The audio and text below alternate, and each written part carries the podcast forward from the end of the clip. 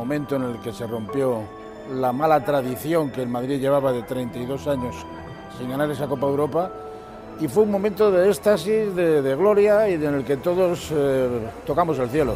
Para mí, deportivamente, creo que no ha existido un momento como ese en toda, en toda mi historia deportiva. yo creo que muchas veces hablar de la historia, no hace falta hablar de la historia, la historia se escribe y se lee. Les libéraux, les libéraux.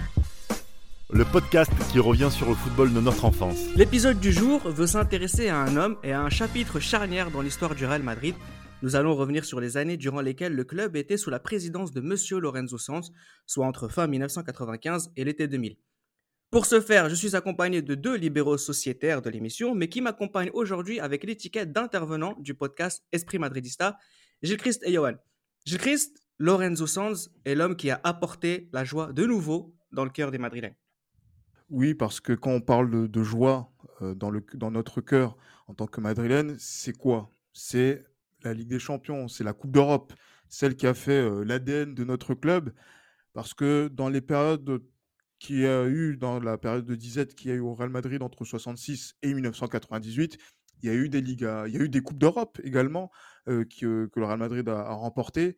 Mais ce qui importait le plus, c'est que le Real Madrid soit un club qui gagne la C1, un club qui gagne la Coupe aux grandes oreilles. Et Lorenzo Sanz, au début de, son mandat, au moment où il entame son mandat fin 95 euh, pour succéder à Ramon Mendoza, l'idée, tout de suite, l'obsession, c'est de gagner cette C1. Et Amsterdam, c'est la concrétisation de ce rêve-là qui se réalise. Et voilà, aux grandes dames de, de Reda, hein, qui, qui et de l'arbitrage international. Oh. Encore une fois, les plans de caméra, les plans de caméra ne peuvent pas dire si Pesotto couvrait. Car ils ont été, euh, ils ont été effacés, voilà. Et n'ont pas été, et n'ont pas été effacés. C'est juste que les plans du stade, les plans du stade, on n'a jamais trouvé le plan où on voit que, que Pesotto. Intervention du FBI espagnol, vous savez tous. il y aura une roi d'Espagne pour, euh, pour euh, ceux qui aiment le complot. non, mais c'est justement cette C1 98 et, bien plus encore, c'est l'une, des raisons pour lesquelles Sands est l'un des présidents les plus importants de l'histoire du club. Clairement, clairement, cette Ligue des Champions 98, comme l'a dit Gilles Christ, c'est vraiment l'apothéose en fait de, de, tout un travail qui a commencé en 1995. Donc après, en pleine saison 95-96, où le Real Madrid justement ne, ne fait pas la meilleure des saisons, mais c'est vraiment en fait, ce qui, est, intéressant en fait avec ce qu'a fait Lorenzo Sanz dans le cadre de cette Ligue des Champions là, c'est que il n'a eu que deux ans pour pouvoir la gagner. Et ça, c'est vraiment incroyable. Honnêtement, moi, c'est à partir de là où mon penchant pour le Real Madrid commençait justement à, être d'actualité. Alors, Lorenzo Sanz est né en, en, 1943. Il est malheureusement décédé le 21 mars 2020, foudroyé par euh, la Covid-19. C'était un footballeur modeste dans ses jeunes années de fan du Real Madrid et un businessman redoutable par la suite dans le domaine de l'immobilier notamment.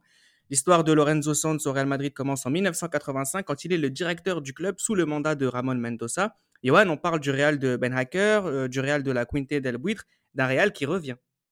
C'est ça, un Real qui revient, qui, euh, on va dire, cette période-là, justement, des années 80, c'est plus les clubs euh, violents basques qui, qui, dominent le, le, football espagnol à cette période-là.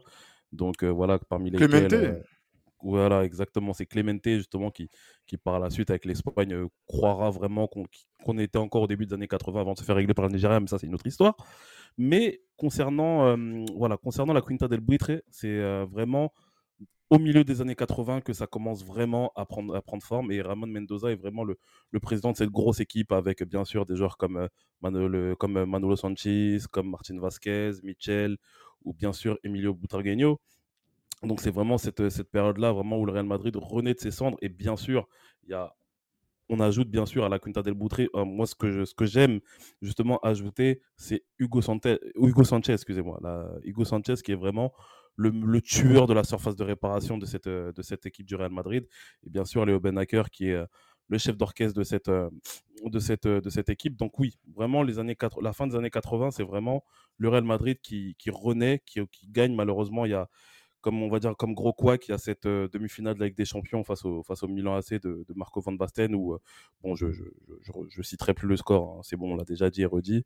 C'est vraiment, c'est vraiment la, la, tâche noire, justement, de cette, de cette période-là, quoi.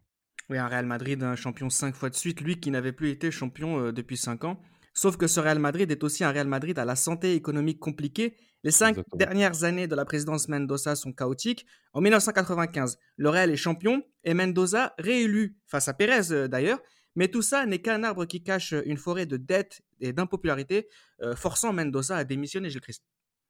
Oui, mais c'est une démission euh, qui devient dans une situation qui est in- intenable. C'est vrai qu'on en avait parlé un petit peu, voilà, donc au moment où on commençait à, à élaborer certains épisodes d'Esprit Madridista. On n'a pas encore eu l'occasion de pouvoir revenir sur cette période-là, notamment par rapport à Florentino Pérez, qui justement, lui avait été euh, piégé par euh, Ramon Mendoza euh, en 95 par rapport au vote par correspondance, euh, qui a eu une grande influence sur les, sur, sur les élections là. Et après, justement, Florentino Pérez, qu'on reverra par, par la suite, ne s'est pas présenté à cette élection, on va dire, anticipée de, voilà, donc de novembre 95, où euh, Lorenzo Sanz, justement, arrive, prend le, le pouvoir. On va dire que c'est une suite logique, parce que il fait partie de la Junta de- Deportiva, donc c'est-à-dire le, le- la, direction euh, sportive en tant que vice-président. Et, euh, et justement, par rapport à tout ça, il y a toujours euh, euh, cette idée, quand il y a des élections euh, présidentielles au Real Madrid, de, de, voilà, de vouloir assainir les finances du. Real Madrid qui étaient vraiment, on va dire, euh, dans, dans le rouge hein, à, ce, à ce moment-là. Et surtout aussi parce que, en fait, voilà, les, les- les retransmissions des droits télévisés à l'époque aussi n'étaient pas aussi importantes et le Real Madrid n'y trouvait pas son compte par rapport au statut du club qu'il était. Parce que effectivement, il y a pas mal de choses qui peuvent rentrer en ligne de compte. C'est vrai que le Real Madrid est champion 95, mais de 91 à 94, il ne l'est, il ne l'est plus. Malgré des scénarios invraisemblables pour euh, euh, le titre de champion d'E- d'Espagne pour, pour Tenerife, euh, non, entre autres en 92 et 93, c'est ça? Et aussi en- sur la scène de- de- des Coupes d'Europe, voilà, ce Real Madrid se fait sortir deux fois par le Paris Saint-Germain. Donc du coup, pour parler peut-être du plus grand club du monde à cette époque-là, je pense qu'on est loin du compte. On se dirige plutôt du côté de l'Italie. Et après aussi, par rapport à cette attractivité-là, le Real voilà, ne figure pas parmi les équipes qui comptent dans, ces années, dans le début de ces années 90. On se tourne du côté de l'Italie et après, même, on se tourne aussi voilà, donc, euh, du côté d'autres clubs, notamment français, qui font des performances plus notables et plus remarquables sur la scène européenne que le Surreal. Et, pardon, Florentino Pérez, euh, Lorenzo Sanz arrive et se dit que voilà, ça doit changer parce que même en Ligue des Champions, on n'a pas été génial contre euh, l'Ajax Amsterdam. Et voilà, il faut qu'on reparte sur une nouvelle ère et qu'on ramène bien sûr cette septième, cette Septima que euh, on espère depuis maintenant presque 30 ans. Alors, euh, Lorenzo Sanz prend les rênes du club et, finit la saison euh, en serrant les dents. hein, après qu'il ait pris les, les rênes du club en, en 1980 en novembre 95, le club finit sixième. No- notre belle histoire va donc commencer plus concrètement à partir de l'été 96. Le club ne va pas jouer en Europe, hein, une première depuis quasiment euh, 20 ans. Une aubaine en fait pour Sanz et surtout le nouveau coach Fabio Capello, Johan. Exactement. Je pense que Lorenzo Sanz est conscient qu'il est en train d'avoir le meilleur coach du monde, le plus grand coach du monde à cette période-là. Fabio Capello, ce qu'il ne faut pas oublier, c'est que à l'été 96, Fabio Capello sort d'une euh, sort d'une grosse saison euh, avec euh, le Milan AC où il a gagné le championnat. Il sort également d'une Ligue des Champions gagnée en 1994 et il sort vraiment d'une équipe. Voilà, c'est vraiment le coach. Et finale la 95 Ligue- aussi. Finale 95 aussi, bien sûr, contre l'Ajax Amsterdam. Donc c'est vraiment le coach en vogue de cette période-là. Et quand le Real Madrid, quand vous prenez en compte tout ce que Gilles Chris vient de dire par rapport à la situation que connaît le Real Madrid à cette période-là, et qu'un grand coach comme Fabio Capello vienne, relever le challenge justement de cette équipe-là, on se dit quand même que le Real a réalisé un coup énormissime et on est en droit, voire en- on, on est en droit et en devoir même d'attendre des résultats probants dès la première saison. Et quand on voit le mercato de, cette, euh, de, de cet été 96, qui est pour moi le meilleur mercato, justement l'un des meilleurs mercatos de l'histoire moderne du Real Madrid. Quand je parle de ça, je parle en termes de, euh, de, de plus, de- enfin de, De ce qu'ils ont pu faire par la suite pour le Real Madrid. Exactement, exactement. Surtout ça, c'est vraiment ça en termes de plus-value, c'est vraiment extraordinaire ce qu'a fait le Real Madrid cette partie-là. En termes de valeur ajoutée plutôt, c'est Oui, vraiment extraordinaire Ouais. ce, que le, ce que le Real Madrid vient de, vient de faire. Et euh, de toute façon, on va, aborder ça, je pense. Mais quand on voit vraiment les joueurs qui signent, on est vraiment satisfait On est vraiment convaincu qu'on va faire une grosse saison en 96-97. Arrive au club euh, Predrag Mijatovic, Davor Suker, Clarence Sidorf, Roberto Carlos, Secretario et Bodo Ingler. Quand tu rajoutes à ça Fabio Capello, euh, qui est le meilleur coach des cinq dernières années, qui vient dans un club qui joue pas l'Europe, tu te rends compte en fait que Gilles Christ, euh, le Real, n'a jamais de mal pour séduire.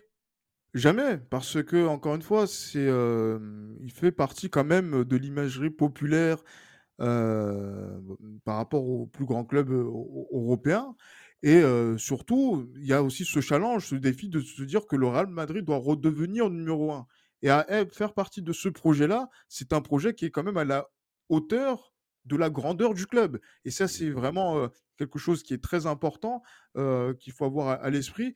Et c'est vrai que par rapport à ce recrutement-là qui a été fait, notamment celui de, de Mijatovic, qui a été très houleux, en 96, puisque c'est ce qui a marqué quand même de très mauvaises relations avec le club de Les Valenciens s'en souviennent. Hein.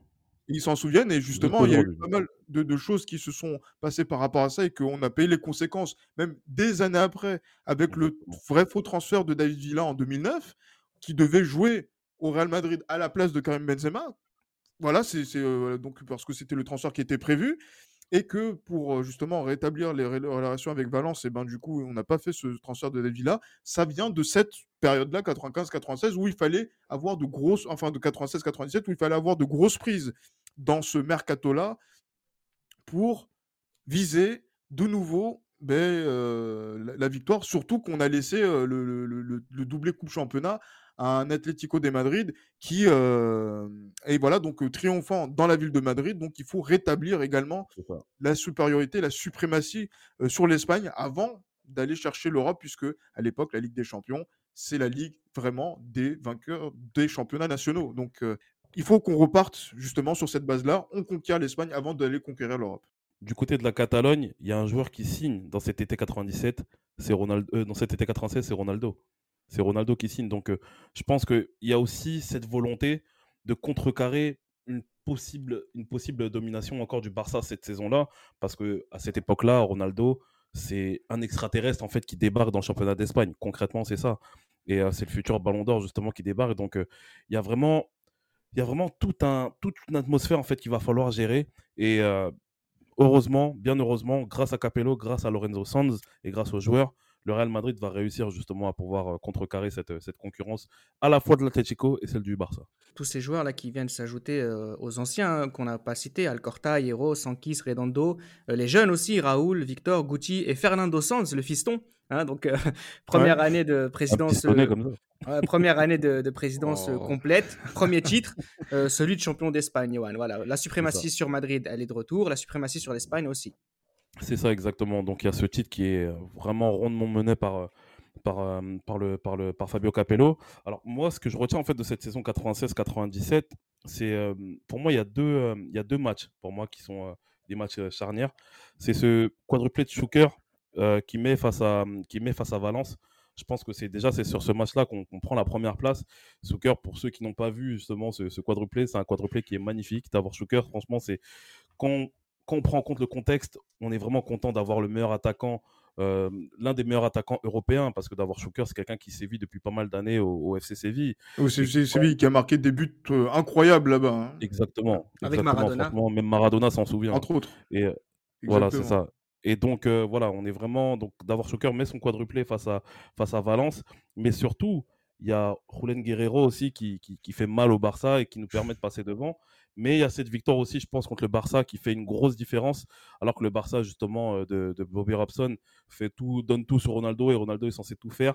Le Real, justement, a un esprit beaucoup plus collectif et gagne 2-0, notamment au Santiago Bernabéu, euh, avec justement bah, le but euh, de, des, deux, des deux joueurs du trio en fait que, va composer l'attaque du Real Madrid, donc Suker et puis Mijatovic.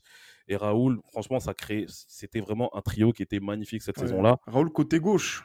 Exactement, rôle côté gauche. Et honnêtement, on est... c'est vraiment une grosse saison que l'on fait en 96-97, enfin que le Real Madrid fait en 96-97.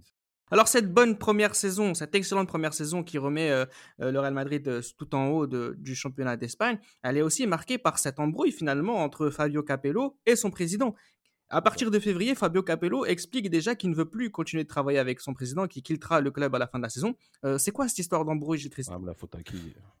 Ah, mais en fait, voilà, là, on est vraiment dans une, dans un, une sorte de paradoxe. Après, euh, c'est vrai que on se dit que si Fabio Capello dit qu'il ne veut pas rester au Real Madrid euh, à l'issue de la saison, puisqu'on est dans une période où, par exemple, quand on veut quitter un club, et eh ben, on ne démissionne pas en cours de saison, on finit la saison avant de pouvoir le faire.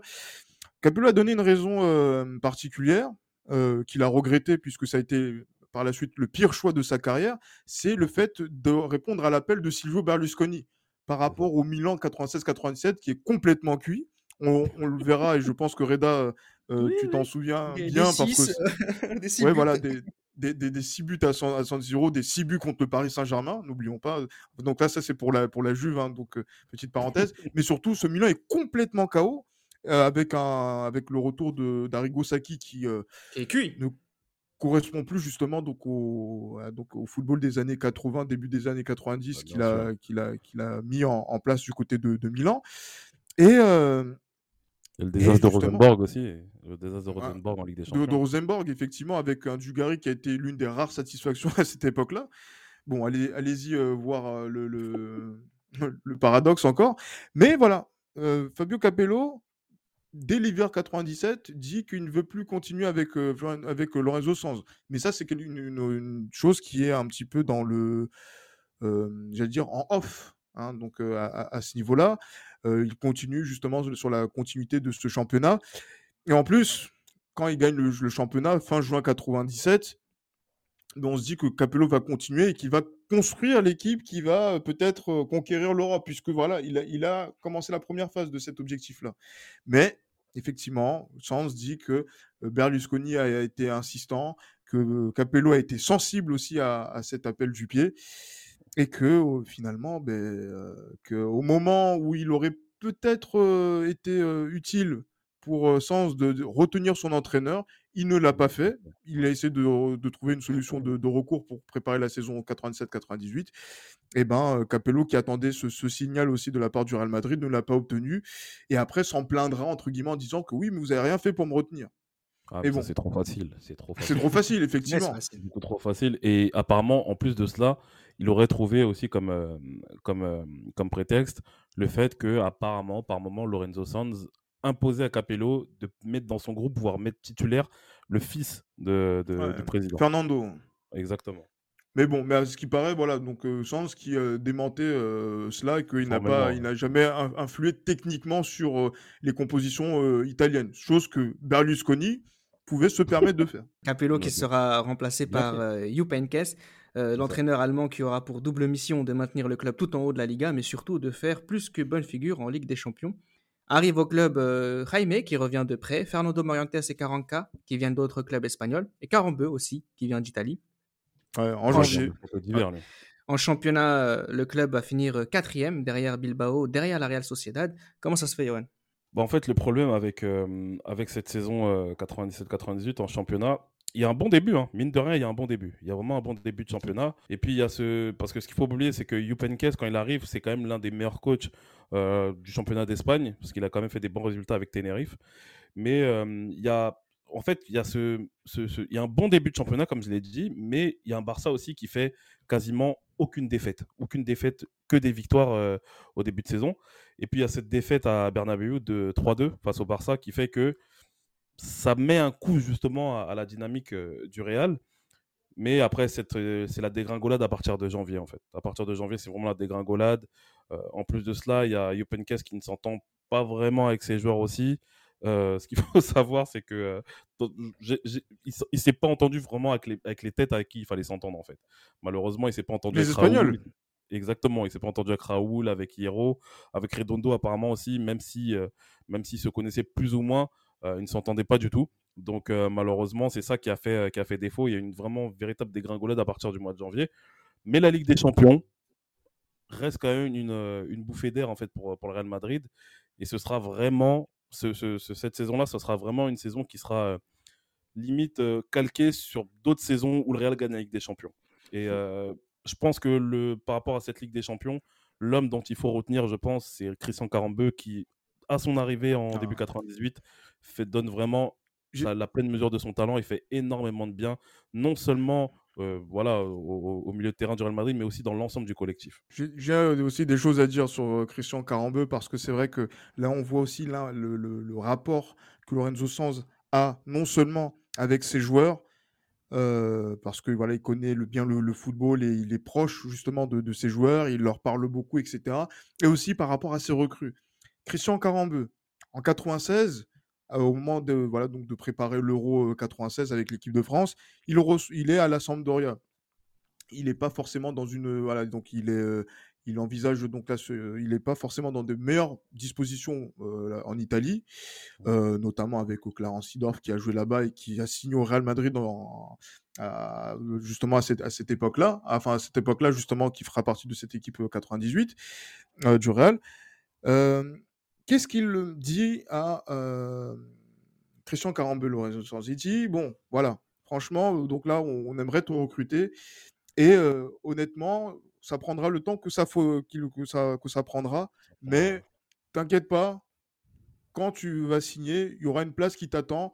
Et voilà, il ne faudra pas la, lâcher à, ce moment-là. Et, Christian Carambeu le dit clairement, il a une, Lorenzo Sens a eu un rôle très prépondérant justement dans sa réussite au Real Madrid sur ces mois-là dont tu parles, Johan, mmh où il a eu voilà, pas mal de réussites à Leverkusen, contre Dortmund, et justement cette stabilisation du milieu où il était le pendant à droite de Clarence Sidorf qui jouait plutôt côté gauche en soutien de Fernando Redondo. Donc voilà, c'est tout voilà, cet aspect-là qu'on va voir sur cette Ligue des Champions où très rapidement dans cette saison, on se rend compte que ça va être le seul objectif et la seule obsession à partir de, voilà, du, printemps 98 pour, mmh. pour, pour justement aller chercher cette finale à Amsterdam et la victoire. Oui, le club va écraser hein, la phase de groupe malgré une défaite contre Rosenborg. le 3-0 au match retour contre Leverkusen en quart qui est assez impressionnant. Le 2-0 à l'aller contre le Borussia Dortmund en demi-finale. Et puis il y a cette finale et cette victoire. Johan, 32 ans, tu te rends compte, c'est énorme. 32 ans, c'est énorme. Et ce qu'il faut pas oublier, en fait, c'est que pour cette finale-là, le Real Madrid n'est absolument pas favori de cette finale-là. Et Gilles Chris aime bien le, rappeler en, off.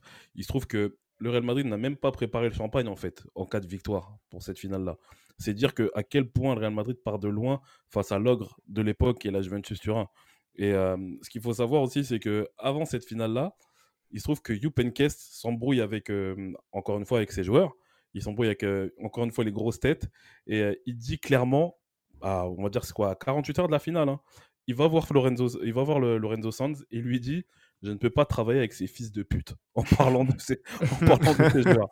Donc ça vous plante un petit peu le décor qu'il y a à cette période-là euh, dans le cadre de la préparation d'une finale. Donc imaginez-vous, vous êtes un, allez, on va dire vous êtes une personne lambda du Real Madrid, vous voyez la saison que fait le Real Madrid, vous voyez l'ambiance la, qu'il y a en interne et vous savez vous disputer la finale face à la Juventus Turin mais pour vous, c'est clair. Pour vous, c'est clair. Vous avez raison de ne pas préparer le champagne pour, cette finale-là. Pedrag Mijatovic trouve la marque en deuxième mi-temps. Et le Real Madrid, justement, gagne 1-0 et gagne la première Ligue des Champions depuis 32 ans. Et là, on se dit, mine de rien, on se dit que quand on pense à ce que Lorenzo Sanz a fait depuis qu'il est arrivé, on se dit que le plus dur a été fait par rapport à son mandat. Donc cette première victoire en Ligue des Champions, pour moi, elle est belle parce que justement, il y a, quand on prend en compte toute la difficulté qu'il y a eu dans cette saison 97-98, notamment avec un Barça en championnat qui était très fort, on se dit que. Et le Real Madrid, qu'il faut oublier, c'est que si le Real Madrid ne dispute, ne gagne pas ce match-là, le Real Madrid ne joue pas de, Ligue des Champions l'année prochaine. Donc, c'est ça en fait. Ce qui serait vraiment dramatique en fait pour le club. Ben, il se trouve que le Real Madrid gagne cette finale de Ligue des Champions à Amsterdam et le Real Madrid a cette septième Ligue des Champions. Bah, le Real Madrid, en fait, qui retrouve euh, sa place. Et c'est ça aussi qui est impressionnant. Et je pense que c'est aussi euh, du fait de Lorenzo Sanz, qui en deux ans est déjà champion d'Espagne et champion d'Europe. Hein. Donc il y a comme l'impression que lui, euh, le garçon qui aime tellement le Real Madrid, lui qui a grandi avec le Real Madrid de 116 vainqueurs de la Ligue des Champions, bah, il y a comme cette impression que tout rentre dans l'ordre enfin, j'ai triste. Ben, j'allais dire que au sommet du football européen, le Real Madrid retrouve sa place. Il aurait, voilà, il suffisait que d'une seule c'est d'une seule Coupe d'Europe pour pouvoir remettre le Real Madrid au-dessus des autres. Voilà, cette septième Ligue des Champions, elle fait, euh, elle, devance justement, donc elle fait que devancer donc euh, les, les, clubs que sont le Milan, euh, l'Ajax, voilà donc qui ont voilà donc eu des, des trophées. La, la, Juventus, bon après voilà, il y, a, y a beaucoup de finales. Que deux, c'est vrai, c'est vrai. Ouais, voilà, exactement, ils ont ils ont beaucoup de finales surtout, mais et de demi-finales également, oui. Il faut, faut, Faudra nous expliquer comment on fait 32 ans sans jouer une finale. Oui, mais après, entre temps, mais après, il faut, il faut dire aussi qu'on gagne des, des, des, C3 en 85, 86, mais bon, et qu'on fait aussi des finales de, de C2 entre temps. Mais voilà, ça, ça, on sait ce que c'est. Ah oui. Excuse-moi, j'ai Chris. Et Reda, il faut aussi nous expliquer comment tu fais pour garder autant de finales de Ligue des Champions perdues depuis que t'es né. Ah, ça, c'est pas Sans avoir l'odeur de la victoire. C'est incroyable. J'ai déjà vu une fois. Moi, je m'en souviens pas, mais. c'est pas le podcast de la, de la, Juventus, ce plus grand club euh, professionnel du monde. Euh, on parle de Lorenzo Sanz et du Real Madrid. oui, voilà, d'un club qui, qui retrouve la, la, victoire et qui se reprend ben, son ADN et son état naturel, en fait. Parce qu'en en fait, on a l'impression que même si le Real n'a pas préparé la, la, victoire, et on remercie également la Juve avec son professionnalisme de nous avoir donné le champagne qu'il avait prévu pour la victoire pour qu'on puisse célébrer. La gentillesse Voilà, du côté d'Amsterdam. L'altruisme, merci beaucoup. Mais voilà, ce, Real Madrid-là, tout s'éclaire en fait. Tout s'éclaire.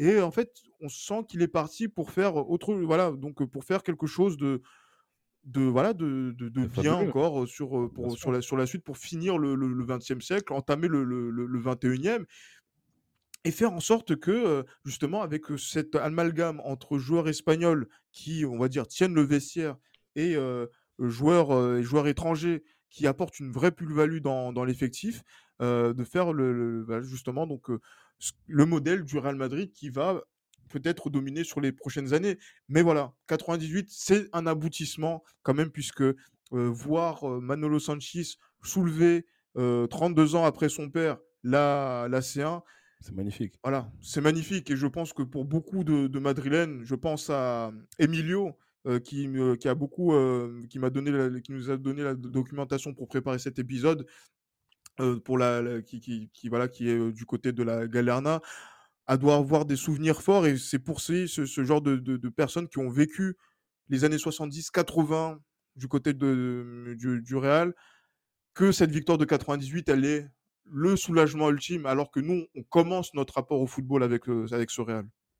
Comment on explique alors que le club finisse à 11 points du FC Barcelone en championnat l'année suivante et qu'il euh, se fasse éliminer dès les quarts de finale par euh, le Dynamo Kiev en Ligue des Champions, Johan? Mais pour moi, tu sais, cette saison 98-99, pour moi, c'est vraiment la fin d'une génération, tout simplement. Parce que, mine de rien, Là, après, euh, après cette saison 98-99, on va dire à la fin de la saison 2000 plutôt, la plupart des joueurs qui étaient là en 98 partiront. Donc 98-99, c'est vraiment on va dire plus ou moins le glaive final. On va dire, on va dire c'est la demi-finale justement de la dernière génération. On va dire ça comme ça, dans le sens où il y a des joueurs qui étaient présents et qui étaient en bonne forme au début du mandat de Lorenzo, euh, Sanz, qui ne, sont, qui ne le sont plus. Je pense notamment à Davor Schuker.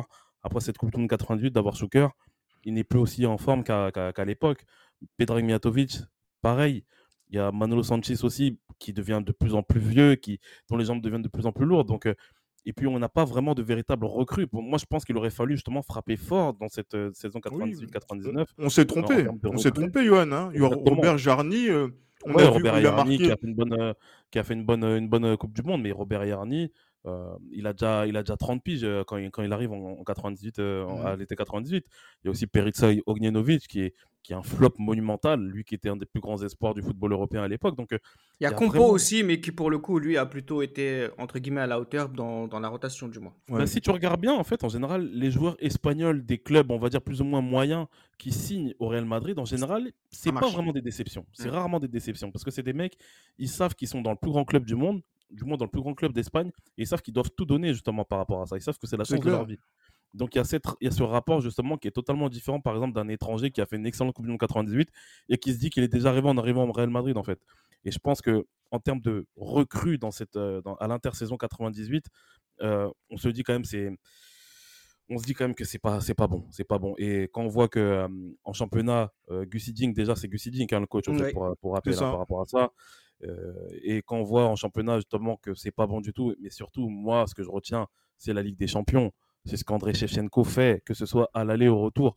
Shevchenko met trois buts et le Real Madrid fait 1-1 à Bernabeu et perd 2-0 à, à, Kiev. Donc, à Kiev, ouais.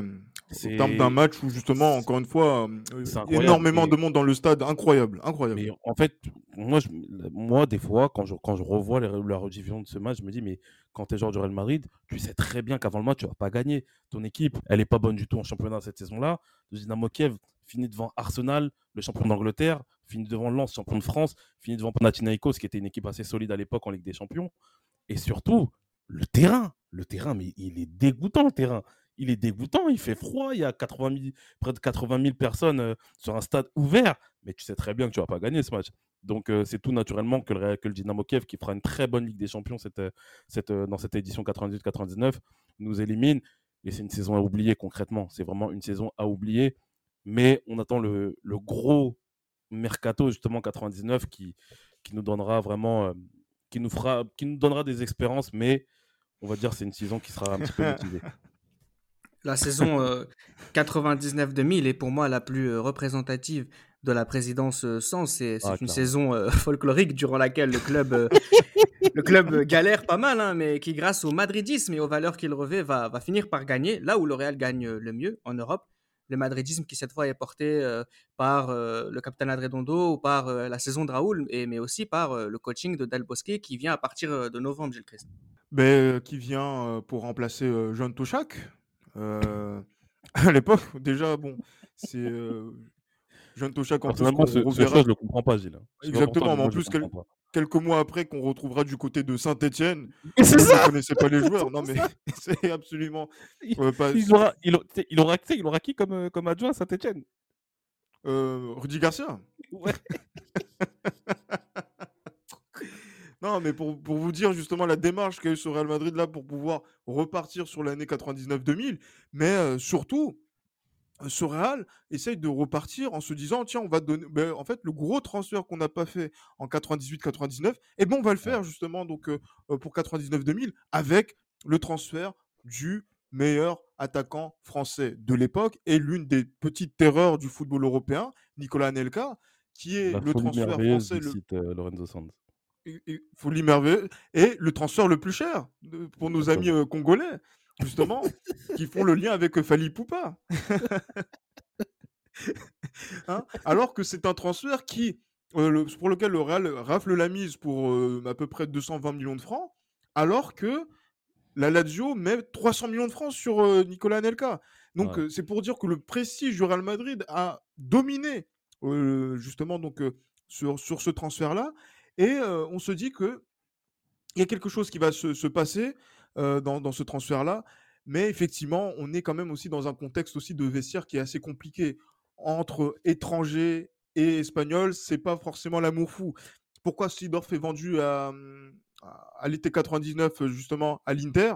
C'est parce que à terme, Lorenzo Sanz le dira, les bagarres continuelles entre Hierro, et voilà, donc Yoro, Santis et les anciens donc, du, vestiaire sont beaucoup trop fréquentes pour pouvoir garder la situation comme ça, même s'il y a un bénéfice derrière qui a été fait sur ce, transfert-là. voilà, on est dans ce contexte-là. Ouais, dis-moi.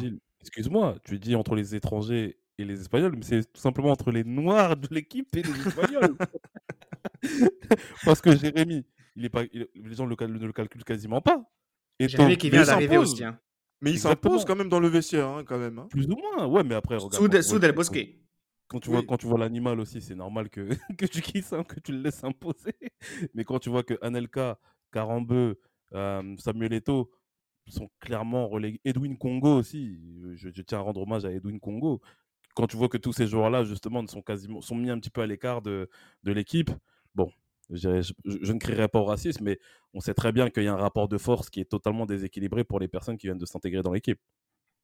Alors, vous avez parlé euh, d'Anelka. Hein. Je trouve ça marrant que vous vouliez pas parler de Elvir Baljic, qui a été acheté Oh. extrêmement cher aussi. Oh, un échec total. On en a parlé, hein. On en a parlé dans le dans l'Octava qu'on a fait dans Esprit Madridista, mais On le recrute de Fenerbahçe, on sait même pas pourquoi. C'est c'est- bah, c'est- c'est le, c'est le coach, hein, c'est le coach euh, qui, a, qui, a- qui avait- qui a voulu faire ça. Ouais, McManaman aussi qui arrive gratuitement, et puis il y a aussi euh, euh, El Guerra et Michel Salgado qui arrivent euh, au club, qui Deux eux, pour le coup, euh, des valeurs ajoutées exceptionnelles sur les dix prochaines années au Real Madrid. On va rester un petit peu sur Anelka, parce que c'est intéressant par rapport à, Lorenzo Sanz. Il va le faire transpirer, euh. Ah, mais clairement, mais après, honnêtement, moi, dans cette histoire-là, bon, malheureusement, je serais jugé parti. Pour moi, il n'y a pas une personne qui est plus fautive qu'une autre. Pourquoi? Parce que je pense que par rapport à, je pense que Lorenzo Sanz, malheureusement, n'a pas géré un conflit qui couvait avant même l'arrivée de Nicolas Anelka. Parce que ce qu'il faut savoir, c'est que l'arrivée de Nicolas Anelka n'est pas très bien perçue de la part des joueurs espagnols du Real Madrid. oui, on a on Morientes fait- déjà. Exactement. Parce qu'il y a déjà Morientes qui est là. Et concrètement, les joueurs espagnols du Real Madrid ont peur que Morientes soit mis à la cave, tout simplement. Et euh, Anelka, ce ce qu'il faut savoir pour les jeunes auditeurs, c'est qu'à cette époque-là, Anelka, c'est peut-être le meilleur attaquant du monde. Et c'est sans exagérer que je dis ça. Dans le sens où, à l'époque, Ronaldo euh, est blessé, Batistuta est, fort avec euh, la Fiorentina, mais Anelka, c'est vraiment l'attaquant en vogue en fait, de cette période-là. Et il se trouve que quand un joueur de cette dimension-là arrive dans un club aussi politique, dans un vestiaire aussi politique que celui du Real Madrid, il est clair que ça fait des étincelles. Et moi, ce que je reproche à Lorenzo Sanz, c'est de ne pas avoir fait en sorte qu'Anelka puisse s'intégrer de la meilleure des manières. Mais ce que je reproche également à Nicolas Anelka, c'est d'en avoir fait qu'à sa tête. Anelka, il a cru que- qu'il avait signé à trappe. Il pensait que ça allait être facile. Il pensait qu'il allait s'imposer, que tout le monde allait lui, lui dresser le, le tapis rouge. Mais non, quand tu vas dans un club, et surtout quand tu rencontres un vestiaire qui est aussi dur, aussi, euh, aussi vicieux, aussi spécial, et les reins solides pour pouvoir t'imposer. Et euh, surtout, on a, comme on l'a vu hein, dans, les, dans, les, euh, dans, les, dans les documentaires qu'a fait Nicolas Nelka, son intégration, elle n'était pas facile. Personne ne veut lui laisser sa, une place dans le, dans le vestiaire, etc. Donc, euh, toutes ces petites choses qui font que Nicolas Nelka, justement, int- intègre mal justement cette équipe. Et il y a aussi le fait qu'il refuse de s'entraîner, qui, qui sera justement l'apothéose du, grand n'importe quoi que représente euh, le transfert d'Anelka au, au Real Madrid. Après, on peut quand même préciser, euh, je, je parlais, je disais qu'il avait fait transpirer Lorenzo Sanz, il l'a aussi fait transpirer de joie, notamment sur la Ligue des Champions. Oui, mais c'est le seul point positif de ce transfert de Nicolas Nelka qui a défrayé la, chronique, hein, que ce soit en, France ou en, Espagne, hein, parce qu'il a fait aussi des, erreurs monumentales. Je voulais revenir dessus avant de revenir sur l'aspect positif. Euh, ou par exemple, quand le président Chirac est en visite en Espagne off- officielle, on l'invite pour venir, il ne répond pas à la, sollicitation. Il, est- il reste cloîtré dans sa, maison, voilà, du côté de Madrid. Petite parenthèse, cette maison est maintenant occupée par Luka Modric au Real Madrid. C'est, voilà, c'est Lorenzo Sanz qui, le donnait, qui donnait cette information dans une interview. Mais voilà, Nicolas Nelka, euh, en plus, il met énormément de temps avant de marquer son premier but en, en championnat. Il le Ouais, marque dans un ça classico. Un Euh, ah, voilà, mais bon, mais c'est un but quand même qui compte. hein, voilà, belle victoire 3-0. donc on est, 3-0, on est content. bah oui, Mais encore une fois, c'est vrai qu'on a transpiré avec lui parce qu'il a aussi refusé de s'entraîner. Il a été suspendu pendant plusieurs jours par rapport à ça. Il a dû faire des excuses. Le seul moment où on a vu Anelka faire des excuses, c'était au Real Madrid. Voilà, donc euh, c'est pour dire la grandeur du club malgré tout.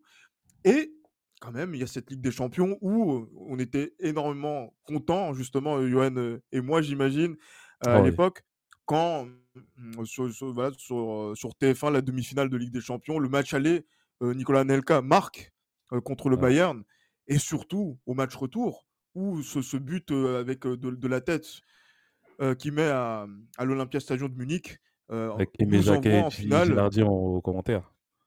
Mm, Ah oui, voilà, clairement, et qui nous envoie au Stade de France. Et euh, franchement, pour nous, jeunes euh, Français qui suivons justement euh, voilà, les finales de Coupe d'Europe et la première euh, finale de club au Stade de France, voir son Real Madrid être euh, à l'affiche, c'est vraiment euh, voilà, un bel abou- aboutissement. Nicolas Neka y a contribué, mais franchement, quand on voit le, le- le- le schéma de la saison, c'est un miracle pour lui.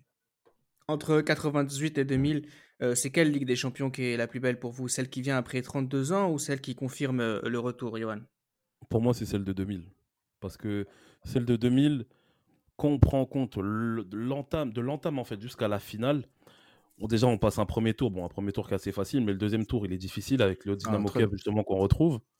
Mais surtout la phase éliminatoire où on rencontre les deux meilleures équipes du monde à l'époque, donc le vainqueur de la Ligue des Champions 99, euh, le Manchester United, qu'on va battre chez lui 3-2 en menant 3-0 et surtout le Bayern Munich, le Bayern Munich qui était vraiment le véritable favori de cette, euh, de cette édition 99-2000, donc le finaliste de l'année précédente, que l'on bat à Bernabeu et surtout qui nous fait du mal, justement, surtout quand, on voit qu'il nous fait du mal en, à, la deuxième, euh, à la deuxième phase de poule, de, donc en gagnant notamment 4-2 et puis, euh, et puis bref, j'ai plus envie de m'en rappeler. Ah oui, bah, on, a, on, a, on, a, on, a, vraiment pris cher, hein, justement, sur les sur cette phase de on voit vraiment ce que, ce, que fait le, ce que fait le Bayern Munich au deuxième tour et qu'on les bat en demi-finale, sachant qu'on n'était pas du tout favori à cette période-là, enfin sachant que le Real Madrid n'était pas favori à, à cette période-là, pour moi, surtout, et l'apothéose en finale où, on bat, où, on bat, où le Real bat Valence 3-0, c'est fabuleux. Franchement, c'est fabuleux. Il y a, il y a tout un, toute une atmosphère en fait qui, qui, qui, qui découle de cette finale-là qui fait que moi, pour moi, ça sera inoubliable. Ce sera inoubliable. Et pour moi, jusqu'à aujourd'hui, c'est la plus c'est la meilleure campagne de Ligue des Champions que j'ai vue du Real Madrid. En tout cas, c'est celle qui m'a procuré le plus d'émotions. Pareil pour toi, Gilles, 98-2000, c'est 2000 Ouais, ben justement, j'en ai, parlé avec un souvenir très ému, justement, du troisième but.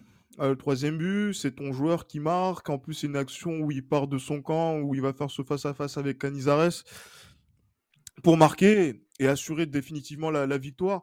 Et en fait, c'est toute cette image-là qu'il y a eu sur cette Ligue des Champions qui a été très difficile, sur la saison qui a été très difficile, où justement, au niveau du classement, ben, on n'est pas, ben, justement, le, Real Madrid n'est même pas en mesure d'être européen, quasiment, euh, sur cette saison-là.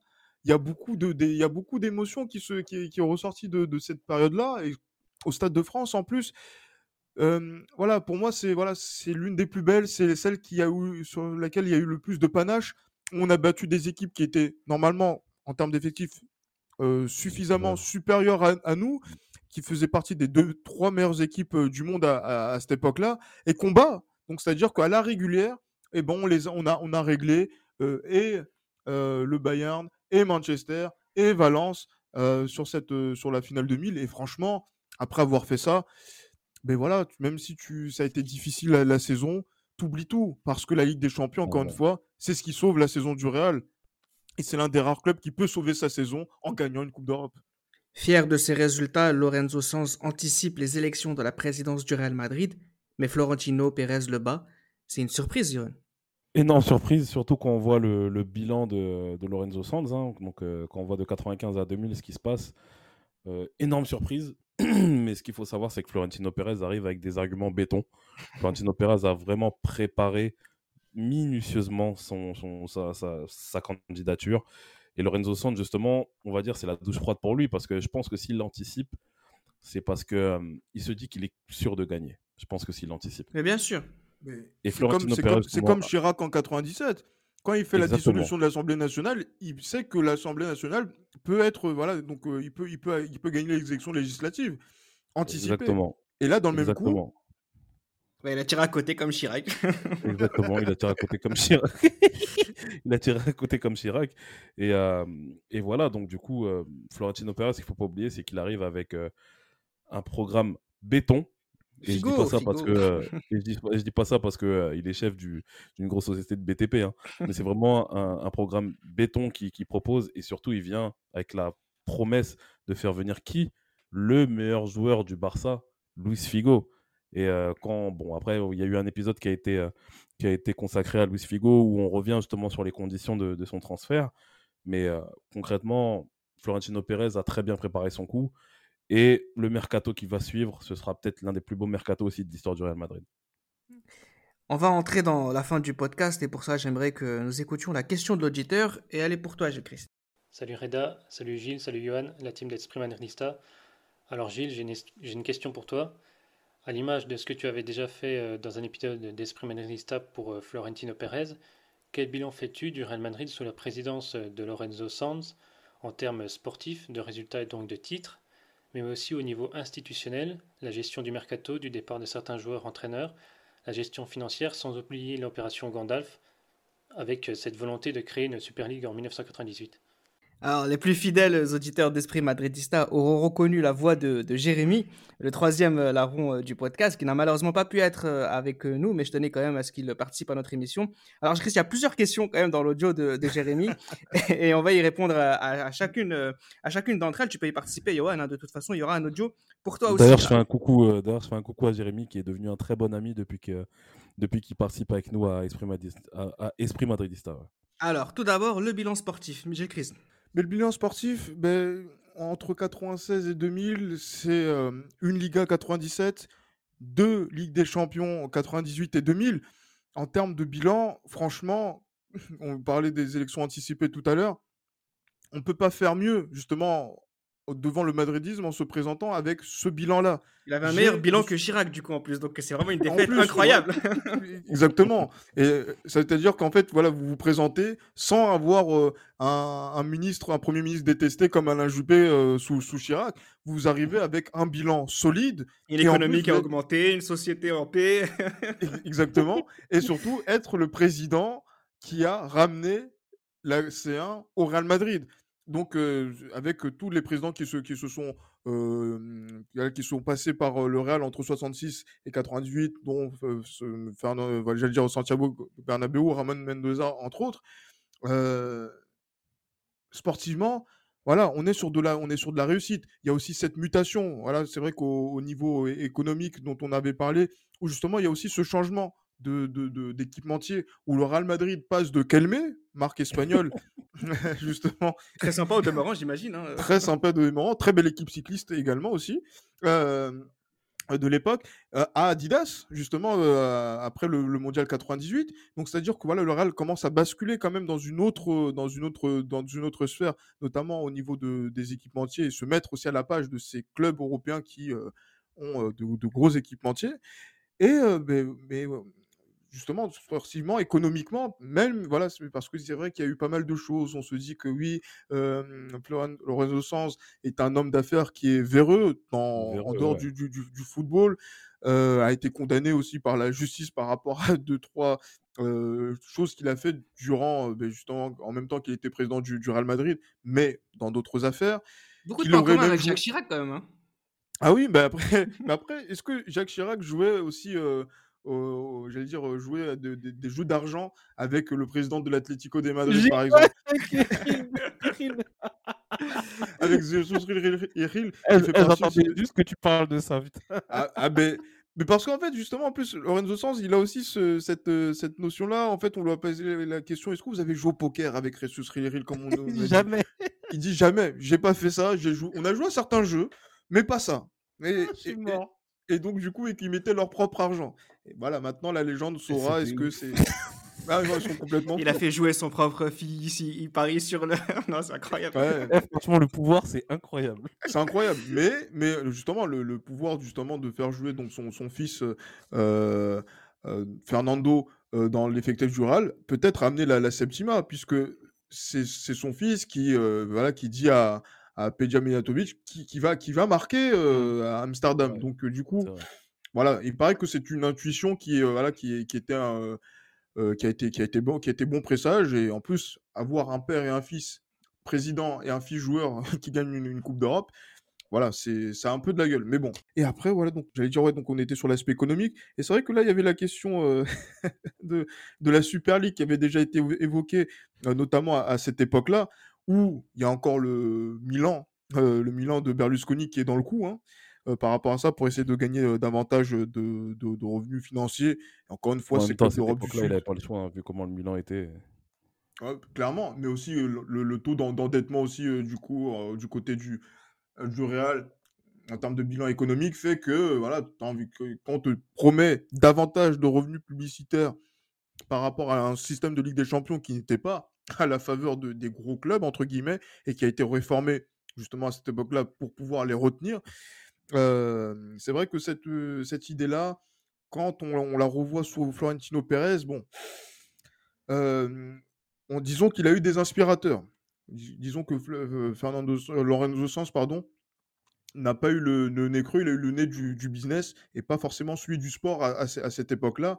Et il faut le dire également, on n'était pas d'accord dans l'esprit madridista par rapport à Florentino Pérez, on est, si on avait été en mesure d'être conscient à cette époque-là, on n'aurait pas été d'accord également pour, pour cette Super League en 98 aussi juste, il y a une petite donnée aussi qui est intéressante, c'est la relation avec ses coachs. Hein.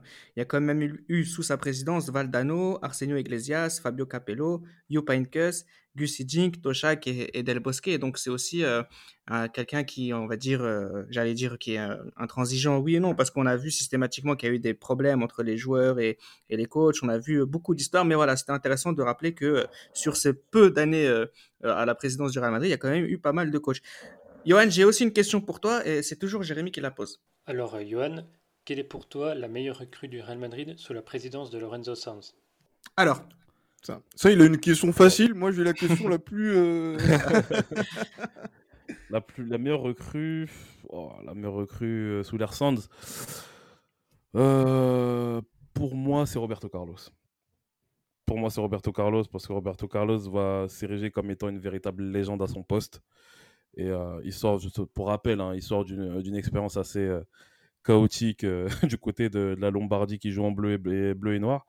Donc, non, pour moi, c'est Roberto Carlos, parce que Roberto Carlos, justement, s'est mué en légende au Real Madrid. C'était un très bon joueur de football avant son arrivée au Real Madrid.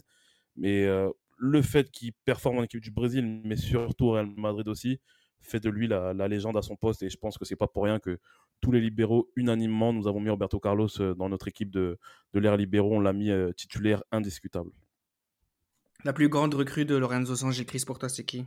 Ah, bah après, moi, j'ai pas forcément de. Moi, je vais dire que le choix de Johan est, on va dire, le choix qui est le plus pertinent. Après, moi, j'ai un choix qui est un petit peu plus personnel parce que c'est ça qui fait le lien que j'ai avec le Real Madrid. C'est euh, Christian Carambeu. Christian Carambeu parce que français, parce que parce que noir, il faut le dire également, qui joue au, Real Madrid.